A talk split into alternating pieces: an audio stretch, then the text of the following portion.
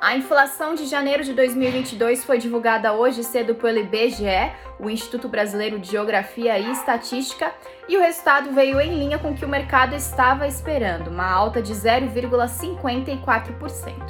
Esse valor, apesar de ser uma alta, representa uma desaceleração da inflação de janeiro quando comparado ao resultado de dezembro. Lá naquele período, o IBGE registrou uma alta de mais de 0,70% na inflação.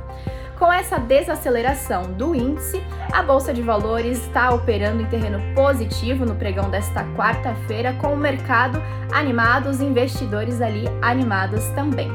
Na inflação de janeiro, que mais contribuiu para a alta foi o grupo de alimentação e bebidas. Em contrapartida, o que ajudou a segurar um pouquinho ali o índice mais baixo foi o grupo de transportes.